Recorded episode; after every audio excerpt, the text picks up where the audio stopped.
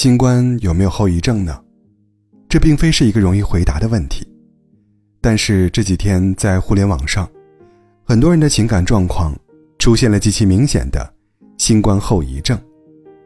随便看几个热搜：山东菏泽一个女子阳后，高烧三十八九度，丈夫害怕被感染，带上孩子和自己的母亲回了老家。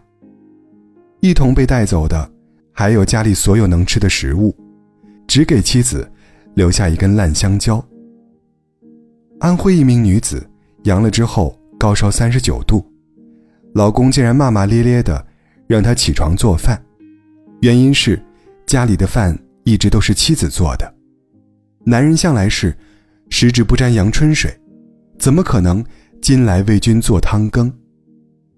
还是在山东，有一个女子阳了之后浑身难受的躺在床上，头上还贴着退烧贴。讨厌带娃的丈夫。竟然故意把孩子弄哭，然后恶狠狠地把孩子扔到妻子身上，然后像没事人似的走开。如果你想看这样的新闻和视频，这些日子还有很多，他们精确地瞄准了两性对立，完美的刺痛了女性神经，又赤裸地曝光于疫情之下，迅速吸引了人群中不幸者与幸福者的目光。不幸的人。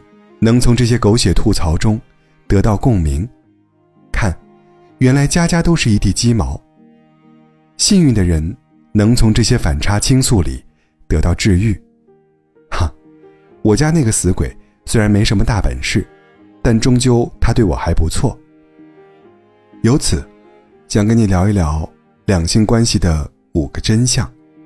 需要坦白的是，既然是真相，就不是一味的好听话。有些话或许刺耳，又锋利。首先，婚姻的好坏，就看一个人的最低处。什么是一个人的最低处呢？简单的说，就是一个人处于最糟糕状态的时候。平步青云，春风得意，鲜花着锦，烈火烹油，这是一个人的最高处。身居高处时，人会在人设里。表现出最得体、最优雅的一面。祸从天降，大难临头，身患病痛，崩溃绝望，这是一个人的最低处。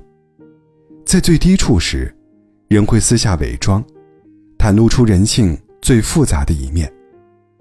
大疫之下，病毒肆虐，人人自危，每个人都处于最低处，也很容易暴露出人性中最自私丑陋的一面。无论男女，这时候，对你嘘寒问暖、端饭倒水、精心呵护的爱人，一定不会太差。因为，哪怕在最低处，他依然愿意克服人性中自私的那部分，去呵护你的周全。好的婚姻不是嫁给一个人高处的风光，而是嫁给一个人低处的温柔。低处仍温柔的人。就算平凡普通，也一定是善良之人。第二，有毒的婚姻没有无辜者。一个在阳了高烧后还被丈夫骂起来做饭的女子，是可怜的，更是可悲的。是怎样的关系模式，让她变得如此大包大揽、忍辱负重，却从不被男人疼爱与善待？又是怎样的心理认知？让他长久驯化于这样的有害关系里，一边痛恨男人的粗鲁，一边承受男人的盘剥呢？不体恤妻子，当甩手掌柜，认为家务和孩子理所当然归属女人的男人，自有他的傲慢和偏见。但是，一边满腹牢骚到处诉苦，一边扛下所有，自我感动的女子，同样需要审视自己的问题。家庭关系是一套系统，系统中任何一个人拒绝配合，这戏就演不下去了。夫妻之间，一个表达过度，一个必然沉默寡言；一个大包大揽，一个必然偷奸耍滑；一个强势苛责，一个必然老实可欺；一个出轨成性，一个必然圣母附体。有毒的婚姻没有无辜者。想要活命，就必须打破这有毒的家庭循环系统，从今天开始说不，为自己的话语权而抗争。第三，我们需要外力的反弹，去确认最后的决定。人性的弱点之一，是不敢面对真相的痛苦。为了逃避这种痛苦，我们会编造很多谎言，去粉饰假象的太平，得过且过。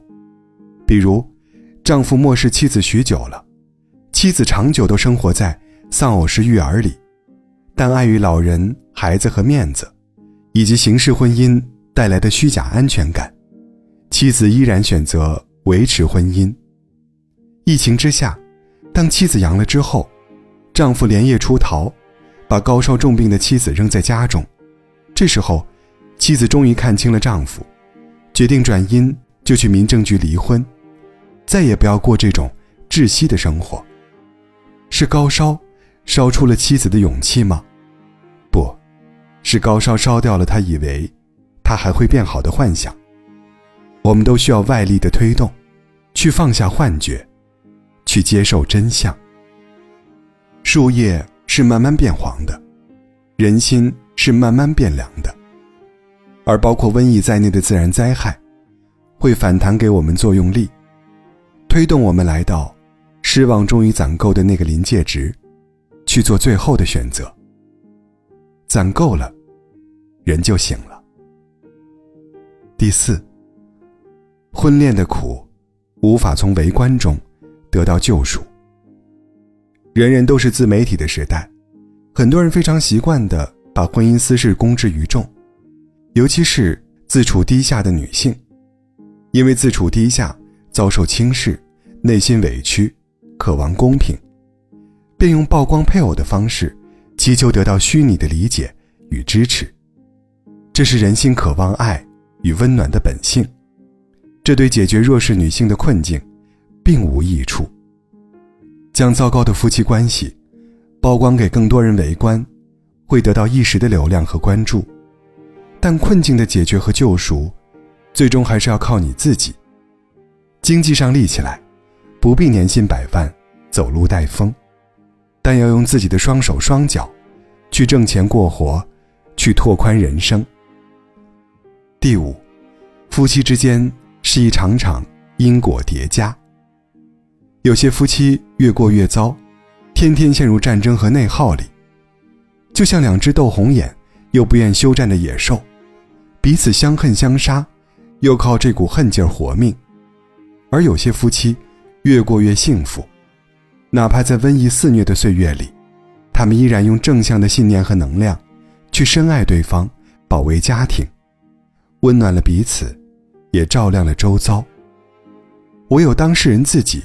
清楚的知道，在过往漫长的岁月中，他们在婚姻这块田地里，播撒了什么种子，添加了什么肥料，又经历了怎样的黑夜。